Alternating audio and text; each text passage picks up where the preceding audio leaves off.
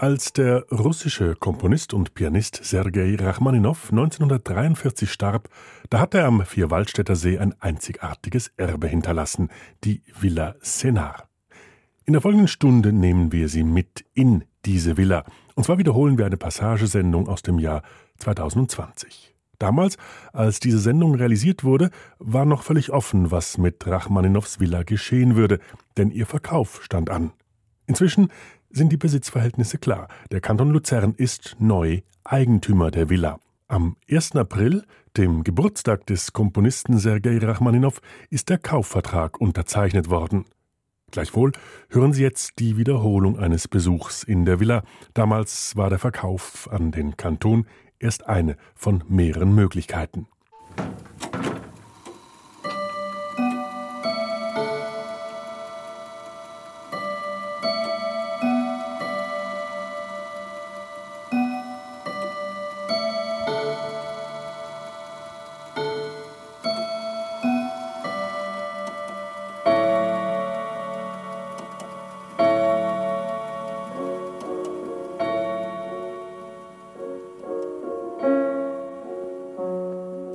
Mittagsstunde in Hertenstein. Sonnenlicht flutet das große Esszimmer, wo sich Bewohner und Gäste des Hauses beim Glockenschlag der Standuhr zum Lunch zusammenfinden. Die Dame des Hauses läutet das Glöckchen. Es ist serviert. Die zum Garten hin geöffneten Türen der großen Glasfront stehen offen, lassen warme Luft hereinströmen und den Duft der unzähligen Rosen, ein zartbuntes Blütenmeer, das den Blick auf den See, auf die Spitzen von Pilatus und Bürgenstock malerisch duftend einrahmt. Ein Grüppchen kommt noch eilig von der eigenen Anlegestelle am See herauf, wo sie das schnittige Motorboot eben noch rechtzeitig aus dem nahen Luzern gebracht hat. Der Hausherr liebt die Pünktlichkeit. Und tatsächlich sitzt dieser schon, die Standuhr im Blick, am Kopfende des Tisches, für einmal aber geduldig und gut gelaunt auf die Trödler wartend. Zum einen, weil seine kleine Enkelin Sophia, sein geliebter pausbäckiger Kobold, mit dem dunklen Pagenkopf so lustig um ihn herumhüpft. Zum anderen, weil er die letzten Stunden nebenan in seinem Studio am großen schwarzen Steinway so produktiv verbracht hat. Er weitergekommen ist mit der Transformation des Paganini-Motivs, das ihm schon so lang im Kopf herumspukt. Endlich ungestört komponieren in seiner Villa, deren Bau jetzt doch einige Jahre in Anspruch genommen hat. Endlich leben, worüber er seiner Schwägerin im August 1931 brieflich berichtet hat, als sie noch oben im kleinen Gärtnerhaus über der Garage logierten. Seit den vier Tagen, die wir hier leben, gab es zwei sehr heiße Tage und zwei mit endlosem Regen. Heute zum Beispiel schüttet es seit dem Morgen und jetzt ist es 7 Uhr abends. Nichtsdestotrotz fühle ich mich großartig. Ich gehe ein wenig spazieren und ich arbeite viel. Gestern hatten wir Gäste. Riesemann kam mit dem Geiger Milstein und sie blieben den ganzen Abend. Was unser Gut betrifft, so bin ich sehr zufrieden. Wir haben ein feines Häuschen. Seit Tagen warte ich auf den Gärtner, um mit ihm abzusprechen, welches Aussehen unser Garten annehmen soll. Bis jetzt kann ich von dem großen Haus nur träumen, für das ein großer Platz am Felsabhang über dem See geebnet worden ist. Ich stehe hier, freue mich an dem Anblick und stelle mir vor, welche Schönheit in meinem Zimmer mit dem großen Fenster herrschen wird. Ich fand in Gedanken sogar einen Ort, wo man mich, wenn es soweit sein sollte, auch beerdigen kann. Man erschreckt uns mit Erzählungen über das schlechte Klima, woran ich aber vorläufig wenig glaube. Hier gibt es eben gerade die Stille und Ruhe, derer ich so bedarf. Die Villa Senar, Rachmaninows Refugium am See. Eine Passage von Patricia Moreno über ein Komponistenhaus voller Geheimnisse und Geschichten.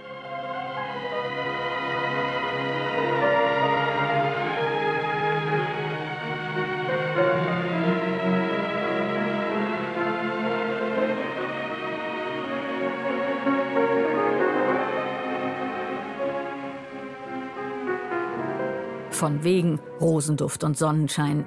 Es ist einer dieser dicht, nebligen, viel zu warmen Nicht-Wintertage und alle, wirklich alle zahlreich konsultierten Wetter-Apps lagen falsch, die für heute strahlenden Sonnenschein vorhergesagt hatten. Und doch hüpft mir das Herz vor Vorfreude, als wir von der ufernahen Hertensteinstraße in einen unscheinbaren Seitenweg abbiegen, der uns an den Ort bringt, von dem ich schon so viel gehört habe und in den man nicht so ohne weiteres kommt Die Villa Senar, Rachmaninows Anwesen am See, gebaut auf einem einmalig schön gelegenen Stück Land, auf das, wie ich gelesen habe, zuvor offenbar schon Mark Twain, Queen Victoria und Bayernkönig Ludwig II. ein Auge geworfen hatten. Fast unsichtbar, dem Zugriff der Welt schon von der Lage her entzogen, versteckt es sich in Hertenstein hinter hohen Bäumen.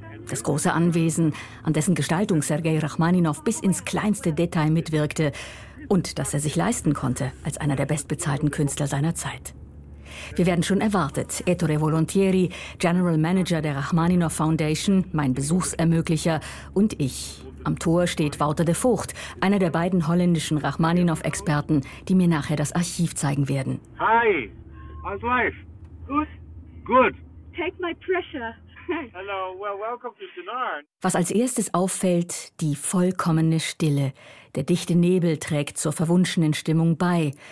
Schon auf dem Weg Richtung Villa erzählt mir Wouter de Vogt, was für ihn die sozusagen heilige Dreifaltigkeit dieses Ortes ist. It's very tranquil, it's very inspirational, it's a miracle. I always say it has three things. Already the place, without the house, without the history, is already a miracle place. The nature. Then you have this incredible Bauhaus house, which is totally unique in Switzerland. And on top of that, our whole Rachmaninoff story. I mean, it's a triple whammy. Und da steht sie, in schlichter bauhäuslicher Schönheit, weiß getüncht, ineinander geschachtelte Wohnquader, ursprünglich ockerfarben gestrichen, die Villa Senar, deren Namen sich zusammensetzt aus den Anfangsbuchstaben der einstigen Besitzer, Sergei S.E. und seiner Frau Natalia N.A. Rachmaninov R. zusammen Senar. Mein Blick fällt auf das elegant geschwungene SR-Logo im Art Deco-Design, das sich unter anderem auf der Eingangstüre findet die allerdings jetzt verschlossen ist. Wir betreten das Haus durch den Nebeneingang fürs Hauspersonal. So that's the main entrance. That's the main entrance. This is the personnel entrance. It's okay. We are the servants today. Das Haus wieder ins kollektive Bewusstsein zu rücken. Auch das ist Anliegen der Rachmaninow Foundation, deren Präsident Urs Ziswiler uns drinnen schon erwartet. Der einst ranghohe Diplomat, mit dem ich nachher das Allerheiligste, Rachmaninows Musik- und Komponierzimmer besuche, er steht nicht allein in der Eingangshalle. Neben ihm steht schon mein erster Navigator durchs unbekannte Terrain. Herr Enzorat ist das Gewissen dieses Hauses. Hä? Er ist auch jetzt verantwortlich für das Haus. Er war früher äh, Museumsdirektor und Denkmalpfleger des Kantons Zug. Also er kennt hier jeden Quadratzentimeter. Und der inzwischen pensionierte Kunst- und Architekturhistoriker ist es auch, der mir jetzt erstmal das Drumherum der Villa zeigen wird. Wir gehen zuerst hinauf, oder? Jetzt gehen wir doch durch den Haupteingang. Ja, ich habe da geöffnet. Und das ist dieses berühmte Logo. Genau. Ja. Sergei Rachmaninow. Sergei Rachmaninov, was einfach vom Schrifttypus so wunderbar passend Also es ist absolut die beste Grafik hier drin. Das ist für ihn gemacht worden. Und auch das Parktor, das originale Parktor haben wir leider nicht mehr. Heinz Horath lebt schon lang in der Gemeinde Weggis, zu der die Halbinsel Hertenstein inzwischen gehört. Und auch die Villa Senar war ihm schon vor seiner Tätigkeit hier ein Begriff. Ich kenne die Liegenschaft natürlich schon lange. Aber sie war immer sehr abgeschlossen. Und die Familie Rachmaninow, Alexander Gonus Rachmaninow, er war sehr zurückgezogen hier. Wir hatten in Weggis wenig Kontakt mit ihm. Alexander Konjus Rachmaninow, Enkel Sergejs, Sohn von Tatjana, der jüngeren Rachmaninow-Tochter. Er bewohnte das Haus bis zu seinem Tod 2012 und das so zurückgezogen, dass sich einige Mythen ranken um den angeblich merkwürdigen Charakter des Rachmaninow-Enkels und nur wenige ausgesuchte Leute kannten Anwesen und Haus überhaupt von innen. Heinz Horath wurde denn auch erst nach Alexander Rachmaninows Tod zum intimen Kenner der Liegenschaft, Ende 2013, als er von Rachmaninow Stiftung und Kanton gebeten wurde, sich das Haus doch in seiner Eigenschaft als Kurator einmal genauer anzusehen. Und das habe ich gemacht. Und da habe ich wirklich zwischen November und Februar habe ich sehr viel Zeit hier verbracht, ganz alleine. Das war wunderschön. Die Stimmung war so wie jetzt, so, so neblig, auch so etwas Melancholisches, nicht? Wir stehen am Rande einer großen Terrasse, die Villa hinter uns, der Blick geht in den Park hinein, die Anlage verströmt Eleganz. Aber ganz anders sah es hier aus, als Rachmaninow die anderthalb Hektar Land Ende 1930 kaufte, um sich hier seinen Traum von einem behaglichen Familienanwesen zu verwirklichen. Rein von der Lage her nämlich hatte er eigentlich einen Felsen gekauft. Wenn Sie die Liegenschaft anschauen, dann sehen Sie, dass das so eingeebnet ist. Es ist eine künstliche Liegenschaft, weil die originale Topografie, die geht so in kleinen Tälern bis zum See hinunter. Und er hat das einebnen lassen. Also hier war zum Beispiel, wo wir jetzt stehen, da war ein Fels, der war acht Meter höher. Und er wollte seine Villa hier haben. Also ließ er diesen Felsen wegsprengen. Das war. Auf gute Nachbarschaft. Ja, es muss sehr speziell gewesen sein, weil im Juni 1931, da kam er tatsächlich in das Gärtnerhaus mit seiner Familie. Im Obergeschoss hat er gewohnt und er hat gesagt, das sei fantastisch. Jeden Vormittag um 7 Uhr, da kämen die Bauarbeiter und die würden da unten den Felsen wegsprengen.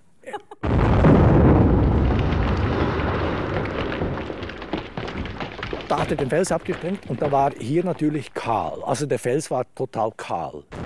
Und die Leute von Weckis und der Umgebung, die haben dieses Grundstück als Gibraltar bezeichnet. Und man nahm an, dass wohl irgendein verrückter Millionär hinter dem Krach stecken müsse.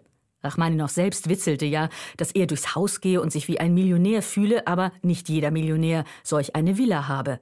Und sich vermutlich auch nicht so sehr in die Gestaltung eingemischt hätte, wie Rachmaninow es tat. Vor allem der Park war sein Werk. Diese strikte Organisation des Parks, da hat er sehr viel Einfluss genommen. Er schreibt den Architekten immer wieder, was er haben möchte. Wir haben das im Archiv.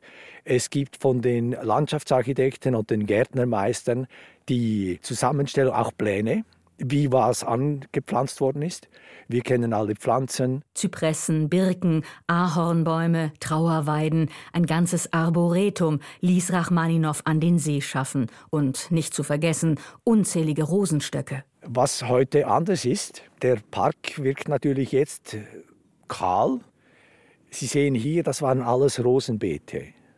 Dem Weg entlang, hier drüben. Und die zeitgenössischen Leute der 30er Jahre, die erzählen, es habe Tausende von Rosen gegeben. Es sei wunderbar gewesen. Das hat jetzt halt mit dem Unterhalt und den Kosten für den Unterhalt zu tun. Das äh, kann aber jederzeit wieder hergestellt werden. Ja, ja. Und er selbst hatte ganz hinten im Garten, da hat er Beeren das hat wahrscheinlich noch eine russische Dimension. Also ich nehme stark an, dass da noch so die Idee des russischen Landgutes mitschwingt, oder?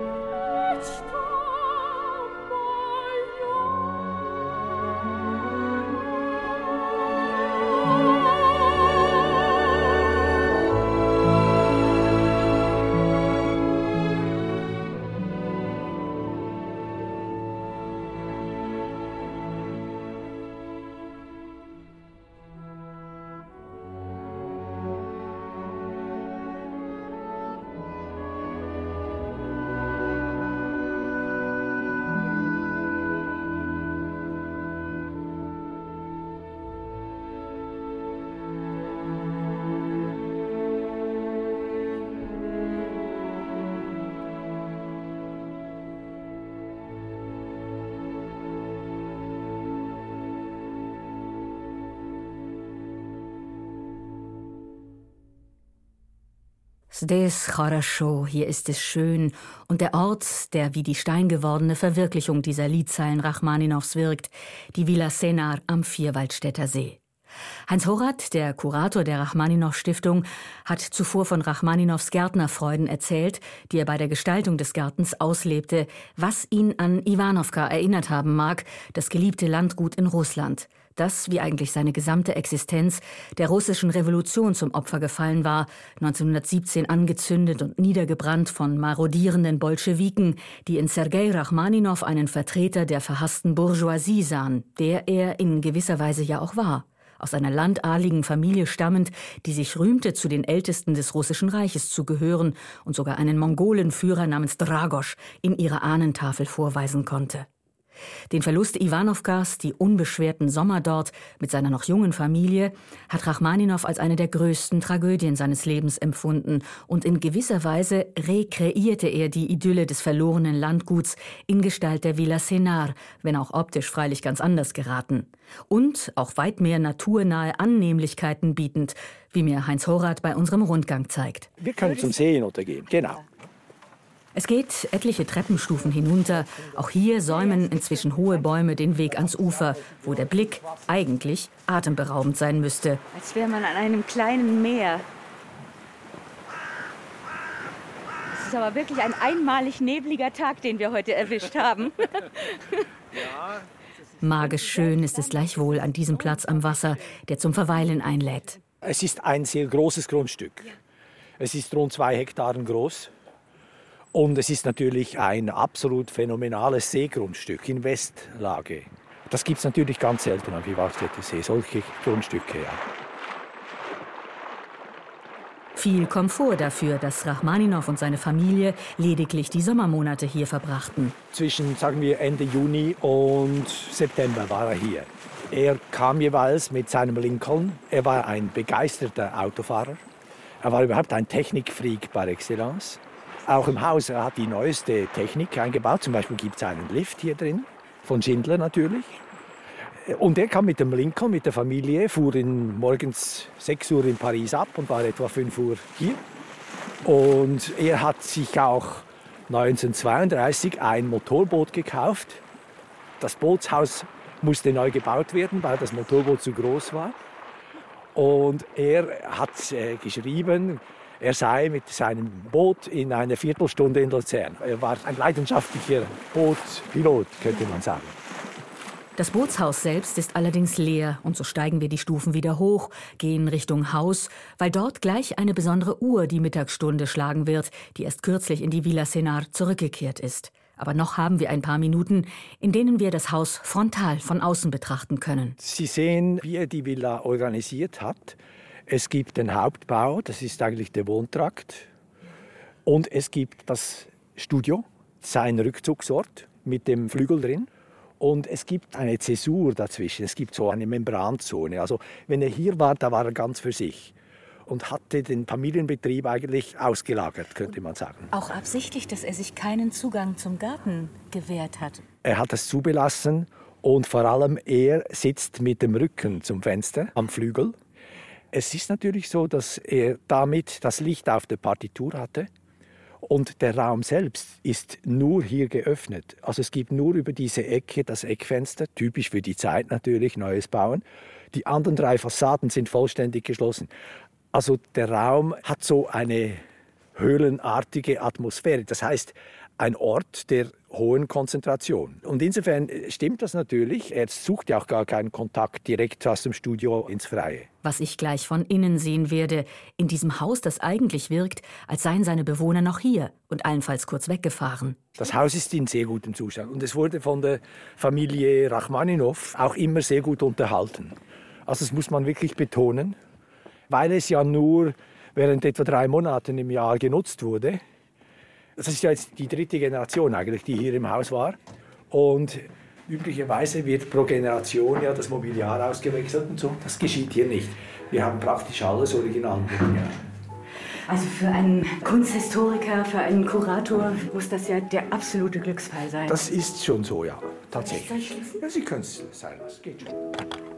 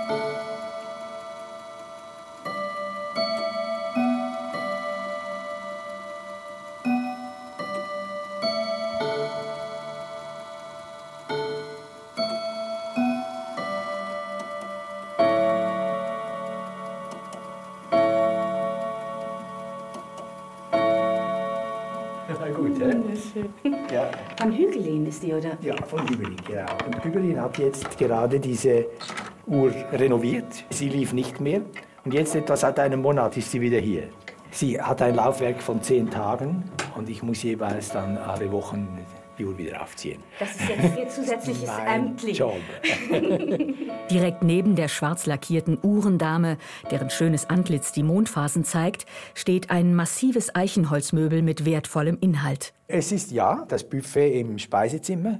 Und im Buffet drin gibt es noch das originale Silberbesteck mit SNR, Sergei Natalia Rachmaninov. Auch das Besteck, das die Rachmaninows um 1902 zur Hochzeit bekamen und das sie als Revolutionsflüchtlinge ins Ausland schmuggeln konnten, ist noch da. Ebenfalls mit Monogrammen versehen und ebenso schnörkelig altmodisch wie das blümchendekorierte Porzellan hinter der nächsten Möbeltüre. Auch hier gleich nebenan das Porzellan aus der Zeit. Und zwar Rosenthal, ja, es ist, das hat mich sehr irritiert am Anfang. Als Kunsthistoriker denkt man, ah, neues Bauen, modernste Architektur. Also ist auch das Mobiliar sehr modern. Und es ist auch die Ausstattung entsprechend. Und dann kommt ein Rosenthal, das äh, durchaus ein altmodisches Design hat. Man hätte hier Limoges kaufen können, Art Deco Limoges aus den 30er Jahren. Das hätte ganz anders ausgesehen. Aber es gibt im ganzen Haus diese den multivalenten Ansatz des Wohnens, oder? Auch diese Möbel, die sind ja alles andere als modern. Stecken hinter diesem Durcheinander der Einrichtungsstile nicht vielleicht auch die Erben, frage ich mich. Das war auch Horats erster Gedanke. Zuerst dachte ich, ja gut, im Laufe von drei Generationen ist das Mobiliar ausgewechselt worden. Aber in der Zwischenzeit wissen wir aufgrund der Akten, die wir im Haus haben, das Mobiliar ist nicht ausgewechselt worden. Es hat diese heterogene Zusammenstellung, die wir immer noch heute sehen. Und das auch im oberen Stockwerk, wo sich die Schlaf- und Badezimmer befinden. Die typische Streamline-Badewanne der 30er Jahre. Rolls-Royce. Ein, genau, genau. Und die Architekten schreiben auch, Sergei Rachmaninov, sie hätten in der ganzen Schweiz gesucht und sie hätten jetzt drei solche Badewannen gefunden. Es ist eine emaillierte Stahlbadewanne, also äh, das ist das Beste vom Besten. Und sie hatte eine Badewannenwandheizung. Du meine Güte. Man wusste zu leben in diesem Haus. Es ist eine herrschaftliche Villa, wo die Herrschaft und die Bediensteten auch architektonisch unterschieden sind. Mit dem Seiteneingang, dem Serviceeingang, dem Haupteingang und so weiter. Und dabei haben wir das kostbare Herz des Hauses, Rachmaninows Musikzimmer, sein Studium, wie er es nannte, noch gar nicht gesehen. Mir wird ein bisschen mulmig bei dem Gedanken, dass hier bald Scharen von Touristen durchlaufen könnten. Aber Heinz Horath beruhigt. Das Haus soll, wenigstens wie wir das gegenwärtig betrachten, soll nie einfach ein Museum werden. Jetzt lebt das Haus von seiner Bewohnbarkeit und es hat nicht diesen Touch des Musealen.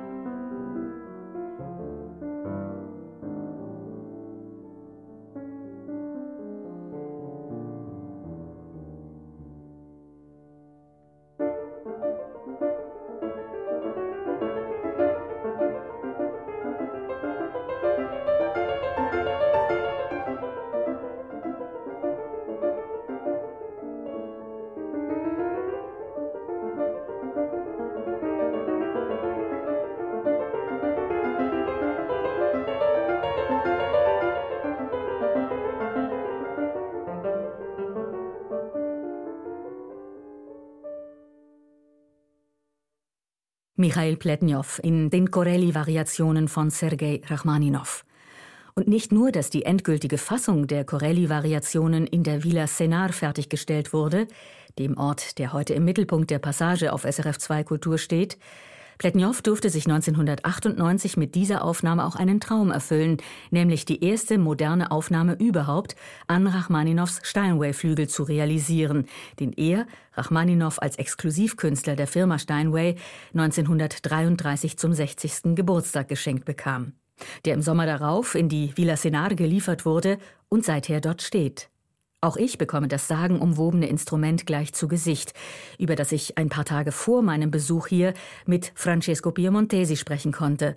Nicht vor Ort, leider, sondern in Vöwe, weil nur dort seine prall gefüllte Pianistenagenda eine kleine Lücke aufwies, aber der Tessiner Künstler schwärmt auch so aus der Erinnerung. Der Flügel ist absolut atemberaubend, wirklich atemberaubend. Also das ist ein Flügel, was sehr symphonisch klingt. Also der Klang dauert ewig und hat einen Klang, was heutzutage schwer zu finden ist. Also die Instrumenten werden heute finde ich viel mehr auf eine bestimmte Art des aggressiven Tones getrimmt. Also man schlägt einen Ton an, man kann damit sehr viel Lautstärke erzeugen, aber man kann sehr schwer einen Ton erzeugen, was einfach natürlich sich in den Raum entfaltet, ohne zu forcieren. Und dieser Flügel hat das. Und vor allem die Bässe, man hat den Eindruck, dass sie einfach nie aufhören. Also sie schlagen eine Noten im tiefsten Bereich und sie haben den Eindruck, nach einer Minute ist sie noch da. Ne? Und das ist natürlich ein Komponist, der sehr, sehr viel für Orchester schreibt, wo sie zum Beispiel an Kontrabässe, sie können ja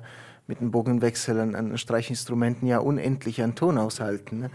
Und das ist für so eine Schreibweise natürlich auch von Inspiration. Und mindestens zwei kapitale Werke sind an diesem Instrument entstanden. Die dritte Sinfonie und zuvor die Rhapsodie über ein Thema von Paganini, die Rachmaninow laut eigener scherzhafter Aussage als Wiedergutmachung schrieb, weil ihn der Bau von Haus und Garten der Villa so lange vom Komponieren abgehalten hatten. Ich frage Francesco Piemontesi, ob er meinen Eindruck teilt, dass sich das Big Ben Glockenspiel der Standuhr in der Villa Senar irgendwie in die Paganini-Rhapsodie hineingeschlichen hat.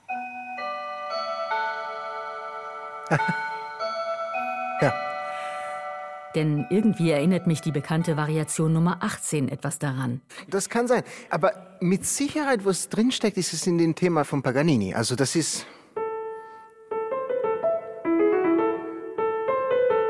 Und er kehrt das einfach um. Und sie machen es in Dur. Und dann sie haben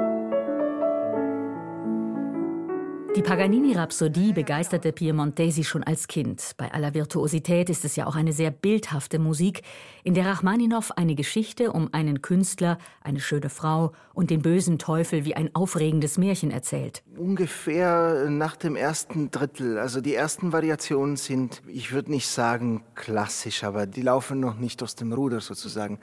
Aber ab dem ersten Eingang mit dem Teufel würde ich sagen, Rachmaninow hat ja ein Programm hinterlassen für dieses Stück. Und da würde ich sagen, sagen, ab diesem Punkt. Äh,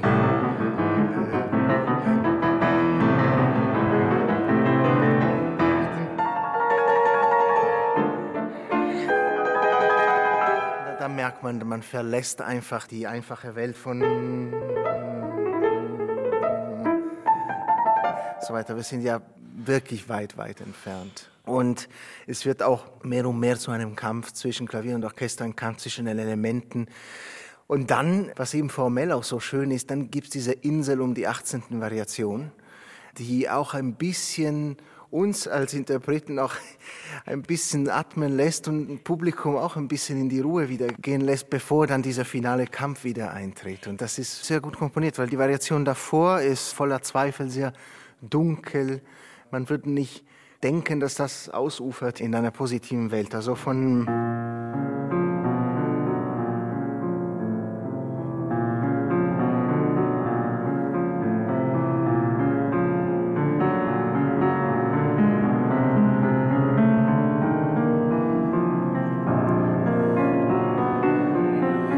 völlige Verzweiflung, aber dann innerhalb von wenigen Takten, da geht die Sonne auf.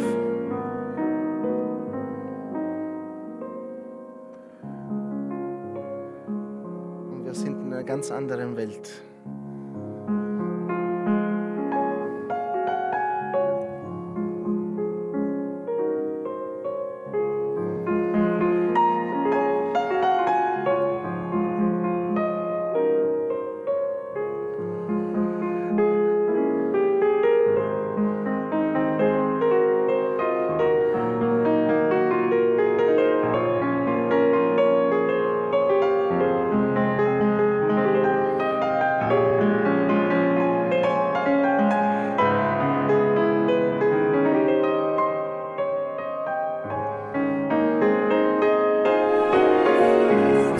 Dann fängt das, also, und das hat, das hat wirklich innerhalb von einer Minute, dieses Stimmungswechsel ist absolut fantastisch.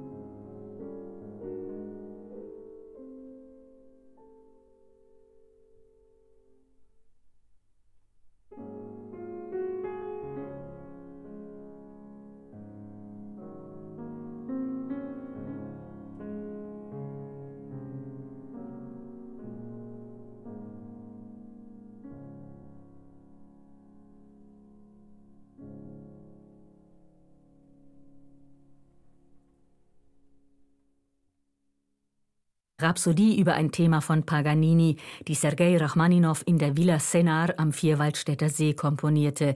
Und in einer ganz neuen Aufnahme, die uns direkt wieder dorthin führt, konnte der Pianist Besot Abduraimov sie doch auf dem Rachmaninow-Flügel einspielen. Eines der bisher ganz wenigen Male übrigens, dass das Instrument überhaupt je wieder aus der Villa transportiert wurde und auch nur gegenüber ins KKL für die Aufnahme, weil das Luzerner Sinfonieorchester und all das technische Equipment dann doch schlecht in Rachmaninows Musikzimmer gepasst hätten. Aber nun steht er hier, der stattliche Konzertflügel, und ich mit Urs Zieswiller, dem Präsidenten der Rachmaninow-Stiftung, direkt davor. Wir hatten ja in den letzten zwei Jahren berühmteste Pianisten hier die dieses Klavier nicht mehr verlassen wollten. Wu Jiawang war hier, Buchbinder war hier, Sokolov war hier, Trifonov war hier, Francesco Miantesi hat hier gespielt. Also dieses Klavier wurde bespielt und es tut ja einem Klavier nie gut, wenn es nicht bespielt wird. Aber diese Pianisten, die wollten nicht mehr von diesem Klavier lassen. Und ich würde zu gern den geschlossenen Klavierdeckel lüften, traue mich aber nicht. Auch weil mit Kurator Heinz Horath noch ein Hüter über die Unversehrtheit des Instruments bei uns steht. Als Denkmalpfleger habe ich natürlich ein Interesse zu wissen, wie der Zustand des Flügels ist. Und ich frage alle Pianisten hier immer wieder, wie ist der Zustand des Flügels? Und alle sagen, er sei in einem hervorragenden Zustand. Das Instrument ist 1933, ist schon ein altes Instrument. Das ist nicht selbstverständlich, dass es so gut erhalten ist. Wie alles in diesem Raum, der voller Fotos hängt, von Rachmaninows Händen, Rachmaninow im Kreise von Freunden, seiner Familie, Fotos seiner zuckersüßen Enkelin Sophia, die die einzige gewesen sein soll, die Rachmaninow hier stören durfte, wenn er komponierte. Am Kopfende des Raumes stehen halbhohe Regale voller Partituren und Bücher, darauf Fotos von lauter Berühmtheiten mit Widmungen an den verehrten Weltstar. Nichts scheint hier verändert, seit Rachmaninow, seine Frau und die älteste Tochter Irina die Schweiz 1939 in Richtung USA verließen, wieder einmal auf der Flucht vor dem Chaos. Den Ausbruch des Zweiten Weltkrieges erlebte der Künstler praktisch auf dem Ozeandampfer. Und es muss ihm das Herz zerrissen haben, dies alles wieder einmal zurückzulassen. Ja, er war natürlich insofern auch ein Opfer der Geschichte, schon mit der russischen Revolution, dann der Zweite Weltkrieg etc. Die amerikanische Rezession hat ihn auch sehr betroffen. Da hatte er auf einmal wieder kein Geld mehr. Er hat den Bau gestoppt, dann wieder lanciert, wenn er wieder Geld hatte und so weiter. Aber es war ihm ein wichtiges, wichtiges Anliegen. Hier fand er seinen Frieden und konnte seine Berufung als Familienmensch ausleben. Umso tragischer, dass Rachmaninow tatsächlich niemals hierher zurückkehren sollte, bereits vier Jahre später in Hollywood starb und dort auch begraben liegt. Ein bisschen Hollywood-reif war vor ein paar Jahren auch das öffentliche Gezerre ums Anwesen der Villa Senar. Wladimir Putin wurde als Käufer ins Spiel gebracht, ein paar andere Oligarchen, die Gerüchteküche kochte heiß. Urs Zieswiller schildert die damalige Faktenlage. Also eben der letzte Rachmaninow, der hier gewohnt hat, war Alexander. Der hat die Stiftung 2000 gegründet und ist 2012 gestorben. Er hat vier Kinder hinterlassen, die natürlich Anrecht haben als gesetzliche Erben auf das Erbe. Und ein Teil des Erbes ist die Villa. In seinem Testament hat er festgelegt, dass die Stiftung Erbe wird der Villa, unter der Bedingung natürlich, dass die gesetzlichen Erben, also die vier Kinder, ausbezahlt werden. Das ist uns bisher nicht gelungen, weil es da um zweistellige Millionenbeträge geht. Was nicht verwunderlich ist, bei einem Objekt, das Immobilienhaien Schnappatmung bereiten dürfte. Von der Seite aber droht keine Gefahr. Wir sind jetzt wieder in einer neuen Phase mit dem Kanton und hoffen, dass wir in den nächsten Monaten eine sinnvolle Lösung hinkriegen. Mehr möchte ich dazu im Moment nicht sagen, weil die Sache ist extrem kompliziert. Es sind nicht nur die vier Kinder involviert, sondern eben auch die lokalen Behörden, die kantonalen Behörden. Wichtig ist auch zu wissen, dass dieses Grundstück, das Haus, das Gärtnerhaus der ganze Park und das Inventar seit zwei Jahren unter kantonalem Denkmalschutz steht. Also kann man mit diesem Haus nicht mehr einfach alles machen. Da haben wir viel gearbeitet, dass es dazu kam und sind sehr glücklich. Ich spreche immer für die Stiftung, dass das gelungen ist, weil das wird verhindern, dass daraus ein kommerzielles Gebäude wird oder ein kommerzielles Grundstück. Aber wie sieht es um die Erfolgschancen derzeit aus, dass die Villa Senar tatsächlich ein Kulturzentrum wird? Das Damoklesschwert schwebt immer noch. Wir haben die Verpflichtung, die Kinder auszubezahlen. Und dann ist noch ein wichtiger Aspekt im Testament erwähnt. Wenn uns das nicht gelingt, fällt die Villa Senar an den Kanton Luzern. Aber die Verpflichtung ist die gleiche. Der Kanton Luzern muss dann auch die Kinder ausbezahlen.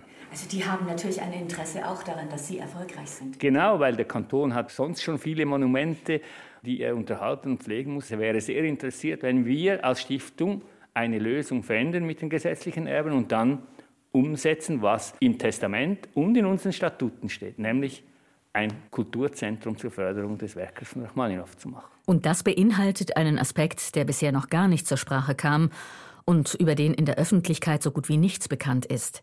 Denn lässt sich die komplizierte Situation nicht klären, gerät vielleicht auch der größte Schatz der Villa Senar in Gefahr, das Archiv, Elga Niels wird mir gleich darüber erzählen, ein Rachmaninow-Verrückter von Kindheit an, der in den Niederlanden ein Rachmaninow-Netzwerk gegründet hat. Er ist es, der zusammen mit Wouter de Vogt das Archiv der Villa Senar aufbaut.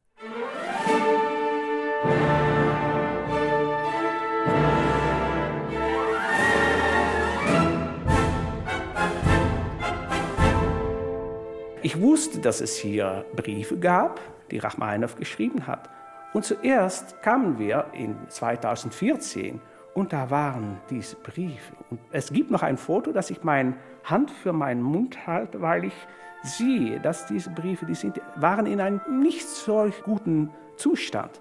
Und die waren alle zusammen in einer Mappe. Also das kann sich entzünden. Da ich, bin ich sehr still gewesen und da habe ich gleich an die anderen vom Rachmaninoff Network gesagt, nein, wir werden jetzt alles, was wir haben, unser ganzes finanzielles Potenzial hineinsetzen in diese Arbeit, dass wir auf jeden Fall die Briefen retten würden. Und das hat zum Glück der Rachmaninoff Foundation gleich begriffen. Die haben uns das Vertrauen gegeben, das zu machen, weil das ist ein, wirklich ein großes Vertrauen. Briefe, die nicht mal veröffentlicht sind, in solch einer schwierigen Lage mit Erben an eine andere Organisationen zu geben, das ist ein großes Vertrauen. Aber auf jeden Fall, wir haben das machen können. Und während wir das machten, haben wir gesehen, dass die Fülle ist unglaublich, wirklich unglaublich. Inzwischen sind rund 10.000 Dokumente erfasst, gescannt und nummeriert. Aber bis es soweit war, musste ein hochkomplexes Archivierungssystem entwickelt werden, um den Papierberg zu ordnen und mit bereits bekanntem Material der Gegenkorrespondenz zum Beispiel digital zusammenzuführen. Denn das ist ja die Tragik nahezu aller weltberühmten Künstler, die posthume Fragmentierung ihres Werkes, verstreut in alle Welt, weil eben alle Welt ein Stück davon haben möchte. Auch deswegen sei es so wichtig, dass sich der Status der Villa Senar kläre, meint Elgar Niels. Was ich sagen werde, ist, dass wenn wir diese 10.000 Digitalscans wirklich in einen wissenschaftlich verantwortenden Database hineinzuschaffen und wenn alles da ist, dann wird man sagen können, dies hier ist UNESCO Welterbe Kulturgut. Nur das Archiv, und da habe ich noch nicht mal über dieses wunderschöne Gebäude gesprochen, habe ich nicht mal über diese Gegend gesprochen, das Welterbe Naturgut ist. Also ja, das ist eine unglaubliche äh, Situation, die wir hier haben. Und ich habe Ihnen jetzt einen kleinen Partikel genannt. Und für Elgar Niels komplettiert sich mit jedem Partikel, jedem Dokument das ganz große Bild. Und er sagt es zwar nicht direkt, aber man spürt, dass dies das Projekt seines Lebens ist. Rachmaninow für nichts hat er gesagt, wenn man etwas über einen Komponist wissen will, dann muss man alles über diesen Komponist wissen. Seine Kinder, seine Jugendzeit und so weiter und so weiter. Genau das können wir hier für diese acht, neun Jahre, können wir wie ein Messer durch den Butter gehen. Bis von oben der einzigen Brief bis unten, follow the money, zu einem Scheck also wir können auch sehen, wie er sein Leben organisierte und wie genau er das tat und wie er wie ein richtiger CEO über dieses Imperium stand. Und es gibt auch Sachen, die nicht so schön sind natürlich, weil er hatte zwei Seiten. Die eine Seite bei der Vordertüre, die Schweizer Bürger haben das vielleicht auch bemerkt, dass er gesagt hat, ja nein, nein, das ist zu viel Geld. Und bei der Hintertür gab es russischen Künstler oder auch andere Leute, wo er das Geld so rausgegeben hat. Und es gibt eine sehr interessante Story über Rachmaninow, der hier in eine kleine Gemeindeversammlung hineingestürmt, irgendwo in den 30er Jahren. Und dann kam er hineingestürmt und er sagte, na, so viele Zinsen, das bezahle ich nicht, dann gehe ich hier weg. Ende Diskussion. Und das ist auch wirklich den CEO in Rachmaninow. Und diese Seite von Rachmaninow ist gar nicht bekannt. In seiner Musik kann man spüren, wie kontrolliert er war, wie genau er geschrieben hat.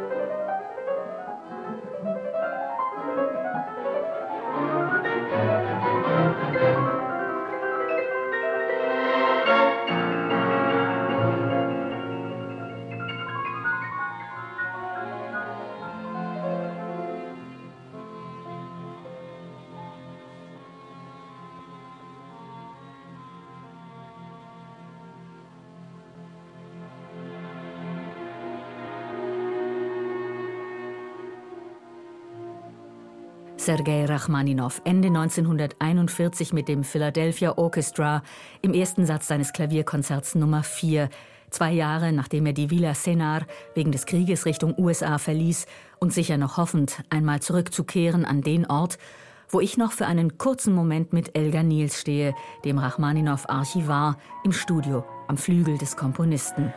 Rachmaninows Musik ist nicht sentimental, ist immer kräftig, sehr gefühlvoll. Es gibt sehr viele Stimmen, die zusammen etwas sagen. Das ist die Polyphonie. Und deshalb ist Rachmaninows Musik so üppig, aber sagt auch so viel aus, ist so passioniert und man kann sich wirklich nicht das entziehen. Und seine Musik ist auch nicht nur schön, er kann sehr unschöne Musik schreiben, aber man spürt, dass man dass man mitgenommen wird. Und das ist Rachmaninow. Er ist wirklich eine Person, der sowohl kontrolliert ist mit den Dissonanten, aber sich sehr bewusst der Fülle, der Große der Welt eigentlich, von alles in der Welt. Das ist auch dieses ganze Gelände hier im Senat, dass dieses ihn inspiriert ist, weil er hier spürt, wie die Welt ist. Die Welt, die über ihm hinausgeht, in sich hinein und dort mit dem Rücken zum schönen Panorama spielt er die Musik mit dem Rücken zu all der berückenden Schönheit, die aber für Elgar Niels doch hineingewirkt hat in die Musik, insbesondere in die hier entstandene dritte Sinfonie. Was wirklich in seine Musik hier geraten ist, das ist, wenn man unten am See ist und ein See, ob es stürmt oder nicht, atmet immer auf dieselbe Weise. Und in Luzern geht immer hier, also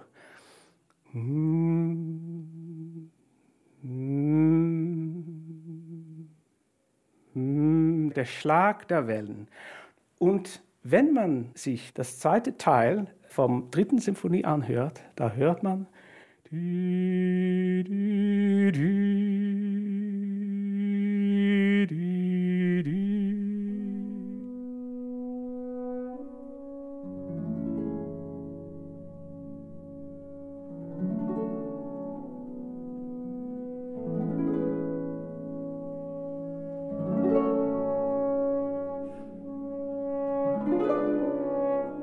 Es geht mir am Ende ein bisschen wie den Pianisten, die nicht mehr weg wollten von Rachmaninows Flügel, sich insgeheim vielleicht schon wohnen sahen in der Villa Senar.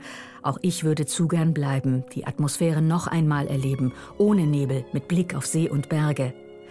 Aber vielleicht wollte mir das in Nebel gehüllte Haus auch sagen, heute geht's nur um mich. Ich halte auf der Rückfahrt noch mal kurz am Rachmaninow-Quai in Hertenstein an, wo eine Büste des Komponisten direkt am Wasser steht. Da reißt doch der Nebelvorhang auf und die Sonne bricht durch. Frechheit. Ich komme wieder.